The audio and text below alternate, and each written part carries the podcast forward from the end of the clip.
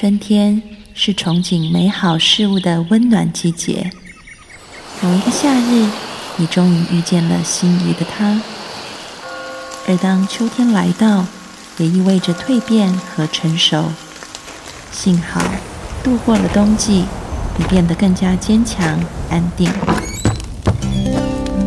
欢迎收听《心安理得》，我是安安老师。从今天开始，我会陪你走过春夏秋冬。二零一七，让我们做一个刚柔并济的女人。Hello，各位听众朋友，大家好，欢迎收听《心安理得》，我是安安老师。在繁忙的现代社会当中，每个人上课、上班都承受着相当大的压力。在一整天忙碌的工作以后，晚上回到家，自然会期待放松的休息和深沉的睡眠。但是在现代社会当中，却有越来越多人陷入了一个现象，那就是白天没精神，晚上睡不着，如此日复一日，恶性循环。晚上在床上翻来覆去，睡得很浅。但是白天醒过来以后，面对高强度的工作，却是有心无力、呵欠连连。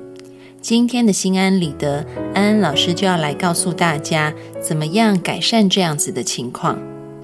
欢迎进入今天的讨论，讲到要怎么样该睡觉的时候睡觉，该精神的时候精神，就要提到我们身体的一个激素，叫做可体松。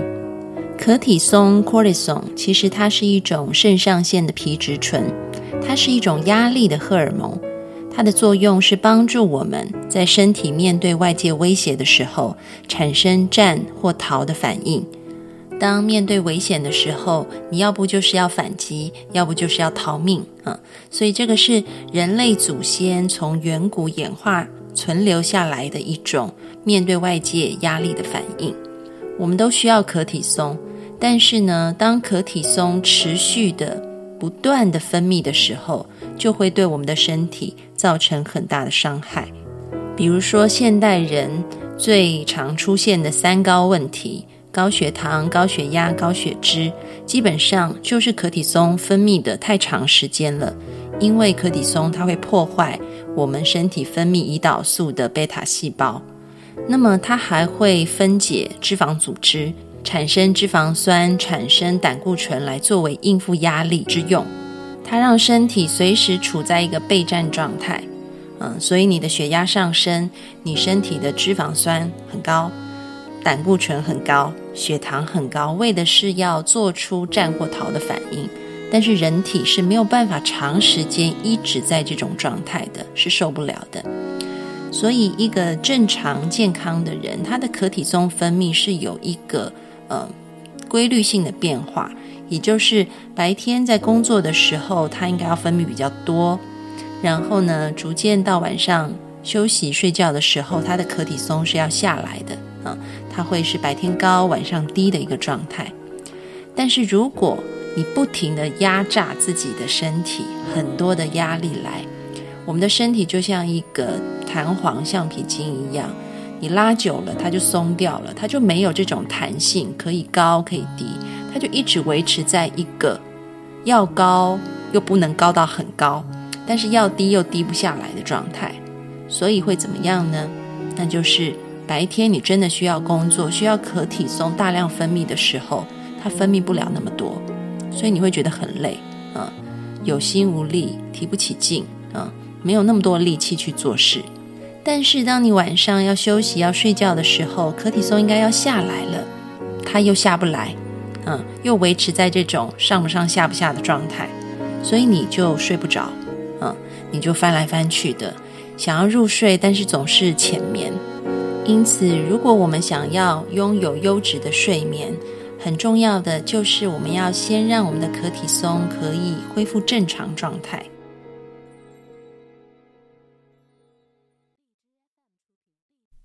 恢复正常状态有两种方法啊，第一种就是你要懂得让身体的自律神经放松下来，因为可体松是一紧张它就会往上飙升的啊，所以我们要先放松。第二种呢，就是要让我们的作息调整正常，让它恢复白天升高、晚上降低的状态。那么今天安安老师就借这个机会来教大家怎么睡觉，大概会有两个部分。第一个部分是大家很熟悉的，在睡觉之前，嗯，要记得放松。如果外界有很多刺激的话，你可能会比较难放松，因为人的心思意念容易被外界的刺激拉走。而睡眠需要在一个状态是放松又专注的情形之下。那么，大家要达到这个放松跟专注的状态，你们在睡前可能两个小时之内。你就开始不要再去划手机，不要再去追剧、看电视，而是让自己可以把这些外在的刺激减少。比如说，你可以阅读一些比较轻松的书籍，或者是你也可以做正念的练习，把注意力放在身体部位，一个部位一个部位的去觉察，然后呢，发现有紧张的地方，你就可以放松它。啊，这个是第一点，我们要学会先放松我们的身体。那么第二点讲的是专注啊，这个专注呢，其实我们可以用一个方法，很多人可能会很浅眠，有些人是在床上翻来翻去他就睡不着。那么其实有一个方法，现在很多有睡眠障碍的人哈，他们使用这样的方法，大概百分之八十都会改善。也就是你要提升你的睡眠效率，你要让你睡觉进入的就是比较深的睡眠。而不要给自己留有浅眠或不眠的时间。那怎么做呢？大家可以先试试看。你每天先去计算一个东西，叫你的睡眠效率。这个睡眠效率有一个公式，就是你实际睡着是分子除以你躺床的时间是分母。比如说你在床上啊，你晚上十点。一直躺，然后躺到十二点才睡着。那如果你早上是八点钟起床的话，那你一共是睡了八个小时啊，就从十二点睡到八点。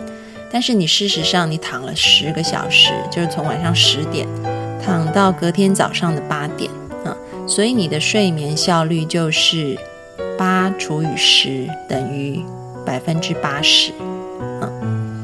那你。每天都要做这样的记录，大概记录一周或两周的时间，你会算出一个平均，你大概每一天要睡多久？也就是假设你今天做了一周的记录，然后每天大概很固定都是这个模式，所以你的睡眠效率就是百分之八十的话，那么下一周我们就要进行睡眠效率的提升。睡眠效率在百分之八十五到百分之九十之间的话，这是我们可以接受的一个范围啊。所以你会发现百分之八十有些低，我们要把百分之八十提上去。那我们接下来就是要做一些时间上的调整，也就是说，请你缩短躺床的时间。比如说，你是晚上十二点才会睡着，所以你就晚上十二点才去睡觉。但是呢，你可以像我们刚刚说的一样，在睡前去做一些让自己感觉放松的活动，不要去划手机啊，不要去追剧。那么到了十二点，你才上床睡觉，早上八点起来。啊，那你可以看看你这一周进行了这样子的动作以后，你已经把睡眠效率拉上去了。这一周还是要持续的去记录。记录你躺床的时间，比如说你躺八个小时，所以你的分母变成八。然后你实际睡着是多久？你可能发现你十二点上床，你大概蹭了十五分钟或半个钟头你才睡着啊，所以你实际不会睡到八小时，你可能睡的是七点五个小时。那你就把它记在上面，就是七点五除以八这样子。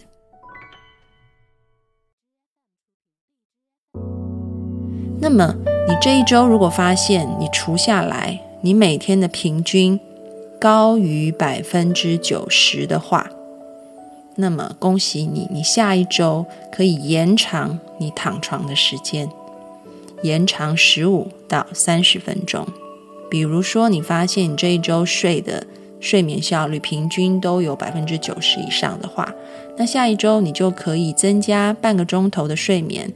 你可以在晚上十一点半就去躺，嗯，那这个躺床不见得是要从入睡前去增加的，你也可以调整你起床的时间。如果你发现你是难以入睡，那你就可以去加你前面的时间，比如说我们刚刚讲的十二点变成十一点半。但是呢，如果你发现你是属于睡着以后很早就会起来。啊，就睡不着了。很多老人家会这样，就特别特别早起，因为他睡不着啊。那么起床的时间你可以往后延啊。